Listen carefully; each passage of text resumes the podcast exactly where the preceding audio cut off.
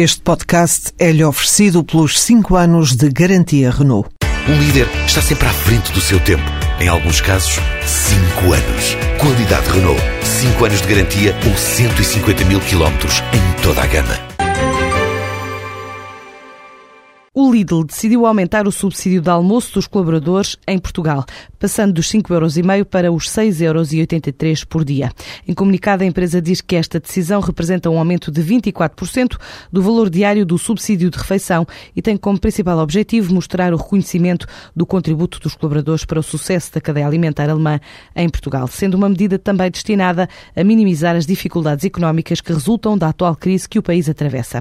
O Lidl lembra que a medida acontece no ano em que decidiu investir cerca de 45 milhões de euros no melhoramento, renovação e ampliação do atual parque de lojas e centros logísticos e em que prevê contratar mais 60 colaboradores.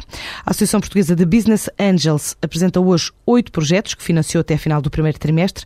Ao todo, representam um investimento superior a 1 milhão de euros. A ideia é garantir acompanhamento de longo prazo destas startups, apoiadas com um financiamento variável entre os 50 mil a 300 mil euros em vários setores de atividade, desde a energia às telecomunicações à saúde, explica João Trigo da Rosa, o presidente da Associação Portuguesa de Business Angels. Temos investido em projetos desde a área de medicina, por exemplo, com projetos de medicamentos inovadores para combater o cancro, mas também temos projetos em outras áreas muito diversas, como seja as telecomunicações, projetos também na área das eh, tecnologias relacionadas com a energia, nomeadamente da eficiência energética, permitem poupança, por exemplo, de energia aplicadas às escolas e poupança de água também. Portanto, a natureza dos projetos é muito diversa, porque a PBA tem mais de 150 elementos e, e cada grupo de business angels investe normalmente eh, nas suas áreas eh, de, de conforto profissional, onde podem acrescentar valor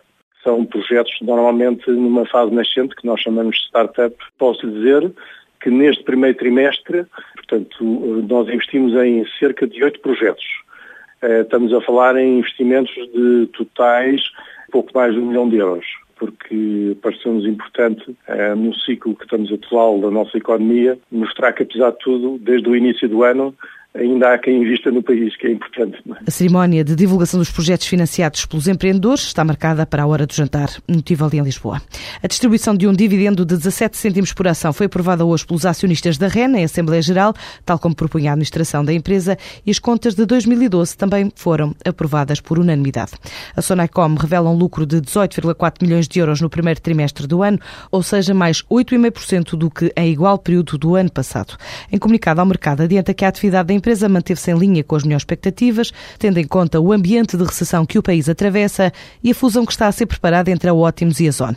A Sonecom destaca ainda o aumento das receitas de serviços da divisão de software e sistemas de informação, que aumentaram 24,4% para os 22,2 milhões de euros, um nível que a empresa classifica de recorde.